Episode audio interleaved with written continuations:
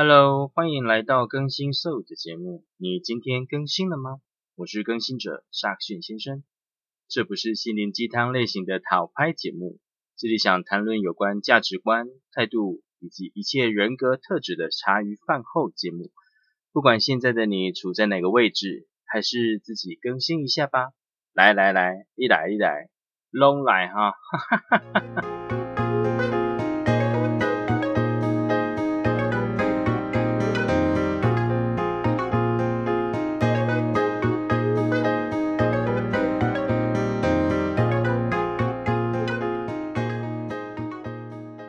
Hello，大家今天过得好吗？我是在训先生。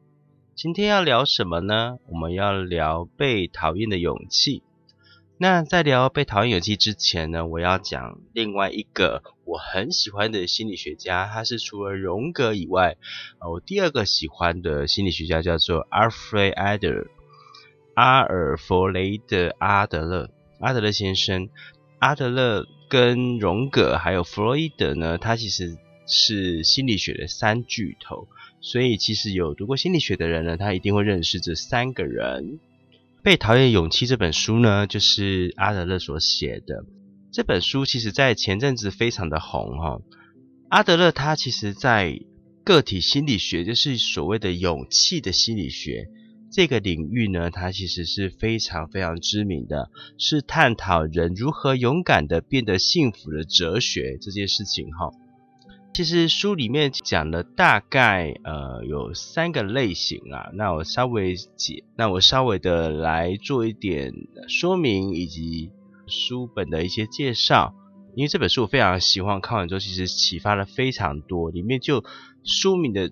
一开始就讲说，所谓的自由就是被别人讨厌，有人讨厌你，正是你行使自由、依照自己的生活方式过日子的标记。书里面的句子非常的正面哈。来，我们来看哈，他一开始就讲说，人生的幸福完全取决于自己，世界其实很单纯，我们主观的定义使其复杂而自寻烦恼。所以，同样一件事情的定义不同。有可以是好事，也可以是坏事，所以我们主观的想法就像一个墨镜。要快乐自在呢，就必须要有勇气。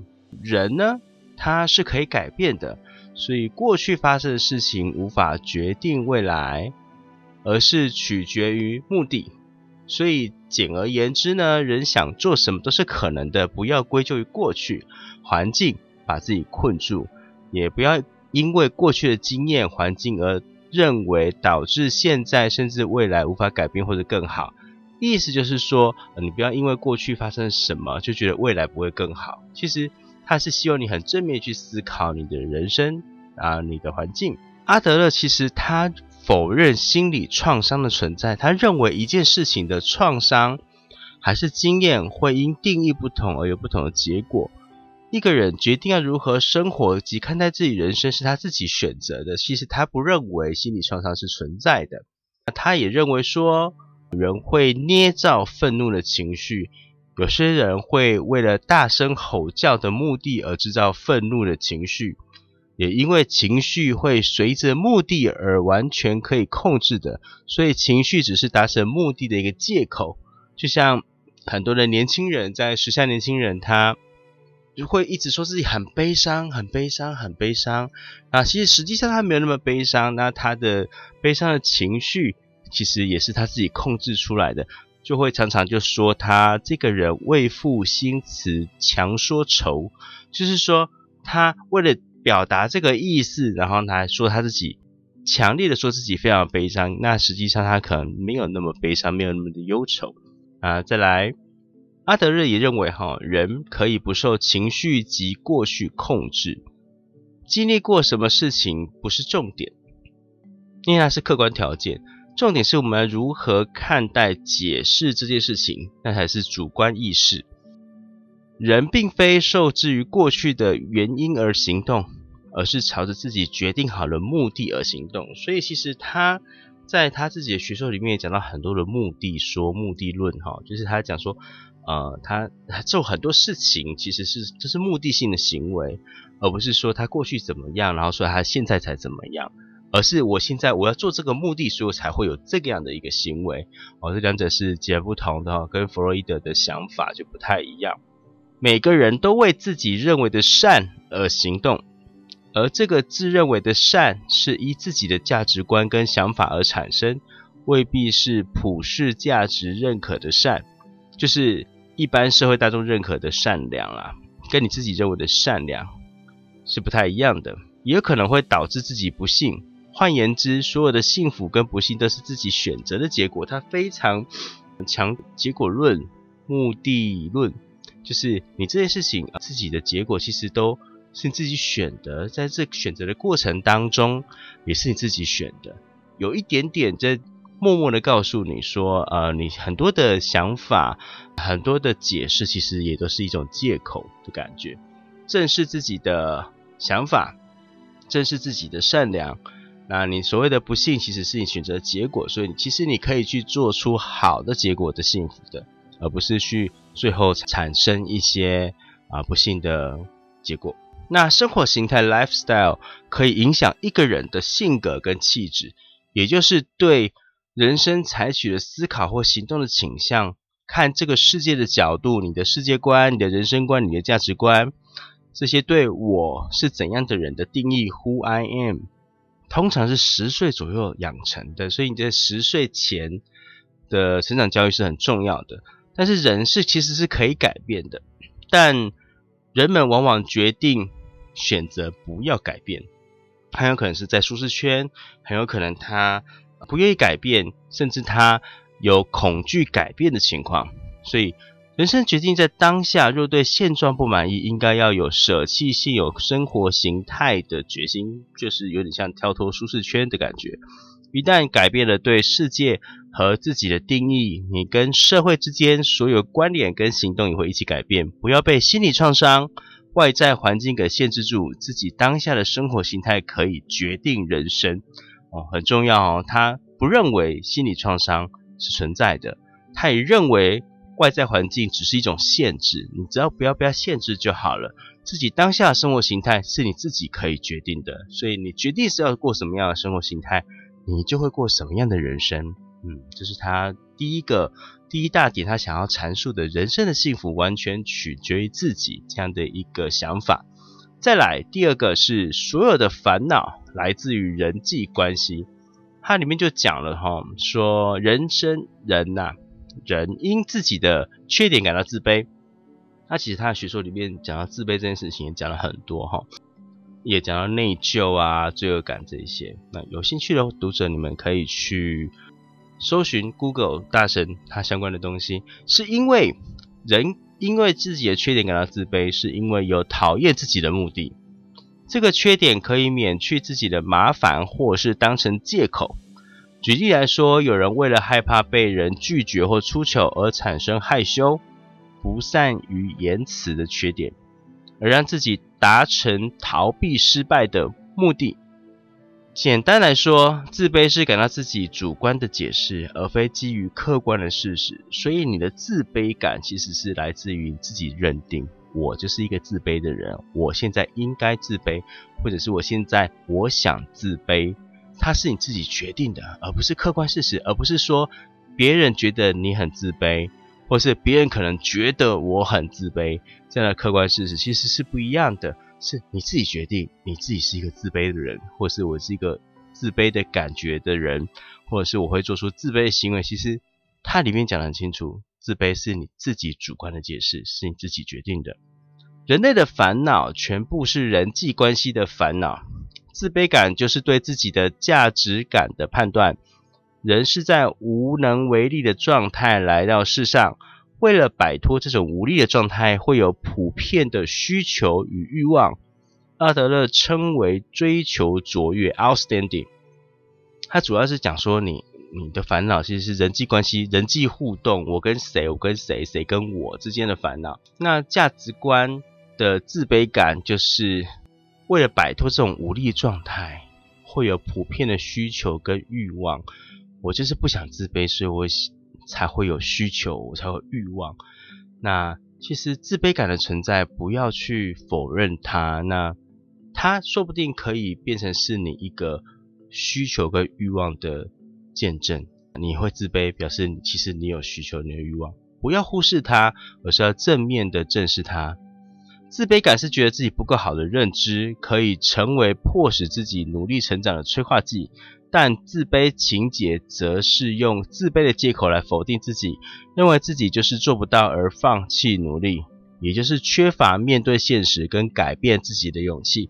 所以，自卑情节的人，他会一直一直不停的否认自己，而且用自己自我产生的主观的解释的自卑来当借口来否定自己，会觉得说啊，我就是不行。哦，我就是没有这个能力啊，我就是没有这个机会，那我就是没有办法。然后从小我就是没有这样的有钱的爸爸或妈妈，所以我才没有办法做成什么什么什么事。但是你其实，在你做之前，你就有自卑感，就有自卑情节，所以根本连第一步都还没有踏出去。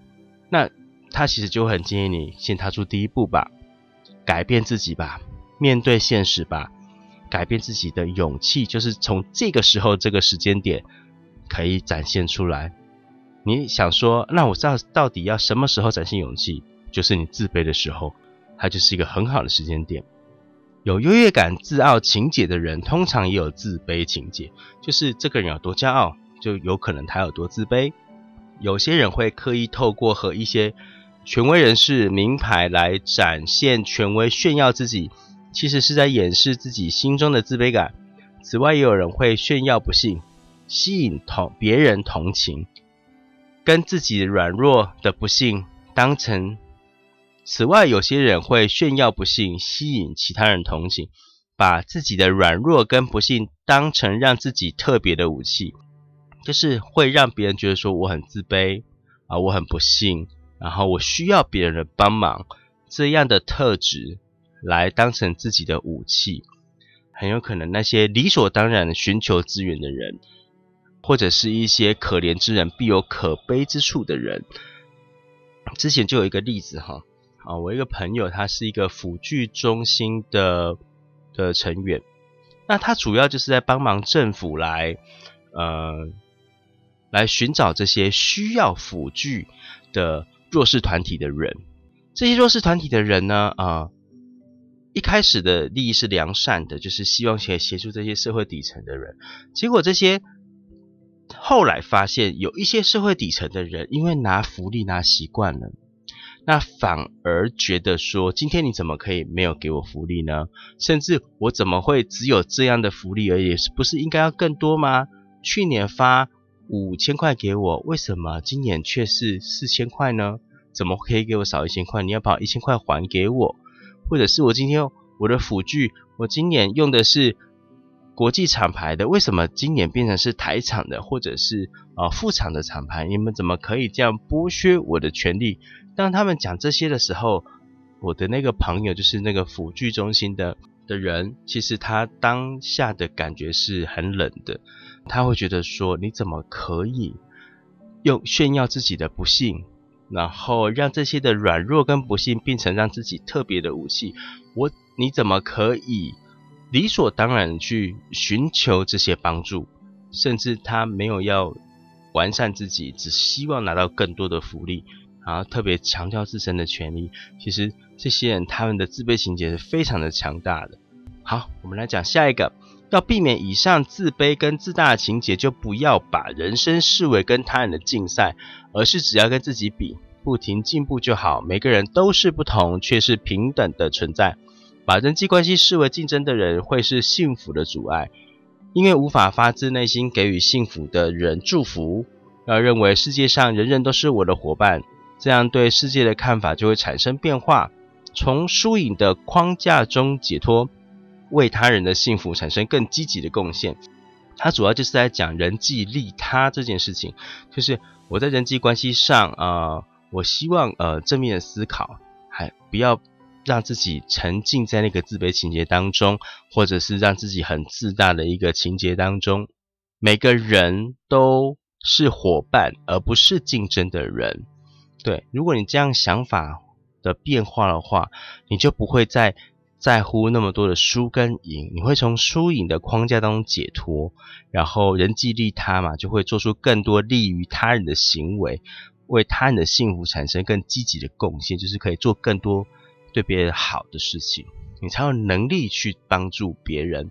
那它里面也讲到说，愤怒分为私愤跟公愤，私愤是为了达到个人的利害，使他人屈服的工具，很快就会冷却。而公愤呢，则是因社会或政治的矛盾与不公义，会长久的持续。私愤呢，其实是呃的行为和个人的情绪，所以很快冷却。因为你个人可能很快的情绪荡下来之后，你就觉得这个可能没有到那么的生气。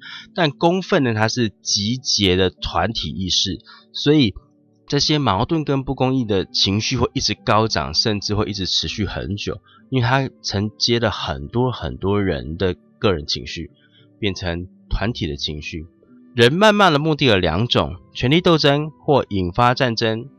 落败的一方会想要报复，而当事人落到这个阶段的时候呢，想要解决问题几乎已经不可能了。若要避免当对方挑起权力斗争的时候，就不要随之起舞。当意识到对方开始挑衅或想引发权力斗争的时候，要尽快脱身，不要回应。就意思就是说，你要离开危险的环境。如果当发现这个地方或这些人际关系是有斗争的情况的时候，其实很难解决。那如果你想要避免的时候，就要在他开始挑衅的时候就要避免，就离开那个挑衅的环境跟场所。容易生气的人也并不是因为个性很急，而是他不知道除了愤怒还有什么其他的沟通工具。所以，其实善用语言的力量跟有条理的语言的分析，可能会更适合去做沟通。所以，遇到生气的人，你不要只是觉得他爱生气，你可以提供他其他的沟通方式，或者其他的情绪，而不是只有生气这件事情。事实上，承认错误、表达歉意、脱离斗争，这些都不是挫败。卓越 （outstanding） 这件事情，它并非是透过跟他人竞争来实现，而是你自己的主观意识的理解，然后来实现你的卓越的行为，或者是卓越的心境、心情。跟不信任自己的人相处呢，是无法感觉自在的。如果想要和睦生活在一起，彼此就必须要处于一个人格对等的状态，就是我们是平等的、对等的，没有你比较好，或是我比较好，你比较高，或是你比我比较低的情况是没有的。只要有心找出对方的缺点跟瑕疵，都是轻而易举的。你可以轻易找出讨厌一个人的理由，甚至可以说偏见是没有理由的。但是就是因为这样子。的情况，你的人际关系随时都会变得险象环生，所以很多人都很有可能因为这样变成敌人，其实是没有必要的。那但这个只要找到借口来逃避人生的任务，就是你的人际关系。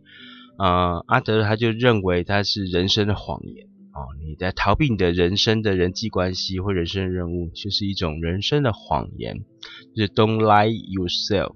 只要自己能决定自己的。生活形态，你的人生态度，责任不在于别人跟环境，一切责任归属于自己。要有面对人际关系的勇气。所以今天如果你遇到不好的人际关系，你还是要有信心来面对，正面的面对，要有认面对人际关系的勇气。这是以上是在说所有的烦恼来自于人际关系的这个话题。再来，我们来讲第三个，割舍别人的课题。阿德认为，根本没有必要向他人寻求认同。寻求他人认同是赏罚教育下的影响。我们并不是为了满足他人的期望而活，而是为了自己而活。这件事情非常的重要。如果你今天的自信心是建立在别人的赞美上，寻求他人认同上，那今天一旦那个人不认同你了，或者他不赞美你的，那你的自信心是不是垮掉了呢？其实是完全没有必要的，没有必要向他人寻求认同，而是要有自我的认同。要学会课题的分离，人际关系的纷争大多都是因为干涉他人的课题所致。要去非是谁的课题，是谁的问题，只要思考，因为这个决定带来的结果，最后是由谁承受。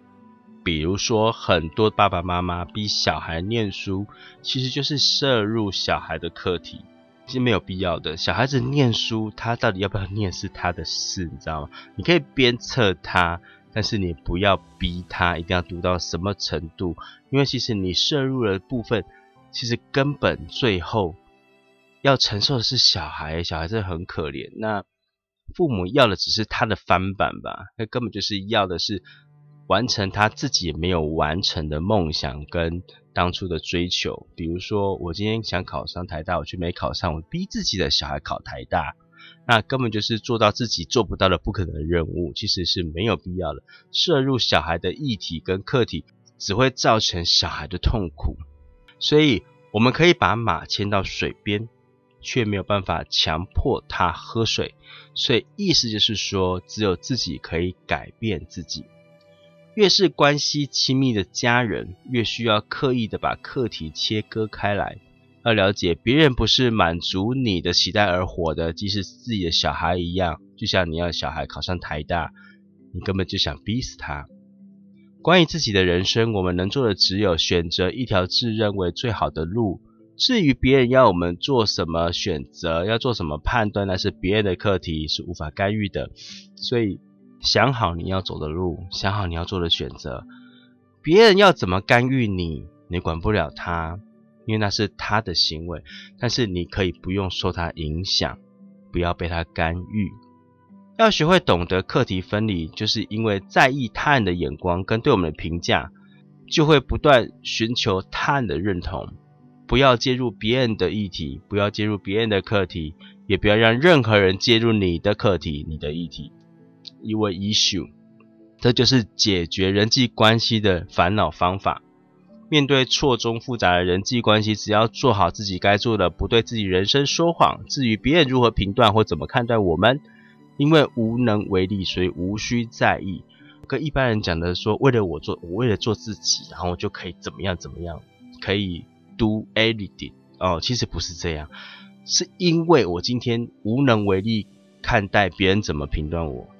我无能为力看待别人怎么判断我，所以我不需要在意，因为无能为力干涉他，他怎么想根本就是我改变不了的，因为无能为力，所以才无需在意。哦，这个观念很重要哦。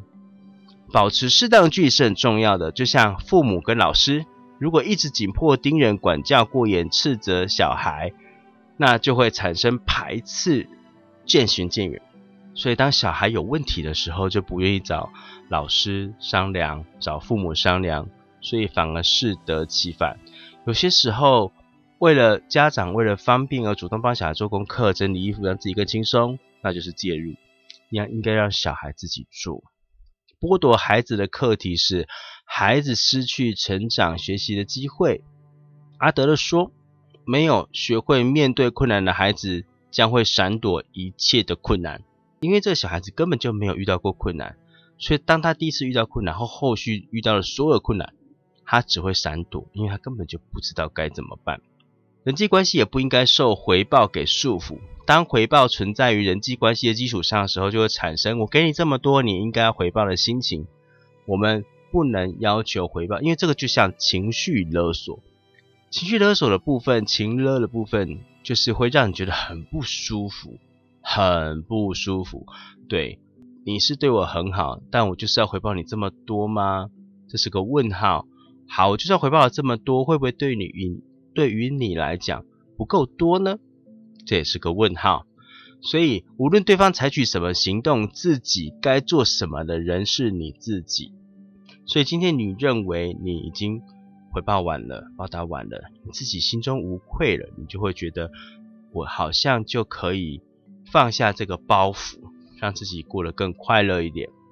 为了不被其他人讨厌而追求别人的认同，满足他人的期待，将会需要担负不必要的责任，要么会让自己太累，否则就是做不到而信用破产。